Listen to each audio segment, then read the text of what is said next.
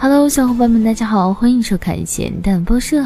每当我们闲暇时刷新闻，总能时不时刷到一两条关于家暴的头条文章，家暴事件似乎层出不穷。但是你听过有人家暴蜘蛛的吗？据澳洲网报道，波斯警方近日接到一通乌龙报案，报案者称听到邻居家传来婴儿的尖叫声和一名男子不断重复大喊：“你怎么还不快死？”因此担心有人正在遭受家暴。警方接到报案后随即出动，然而到达现场后，令人没想到的是，实施家暴的人其实只是在打蜘蛛，真是让人哭笑不得啊！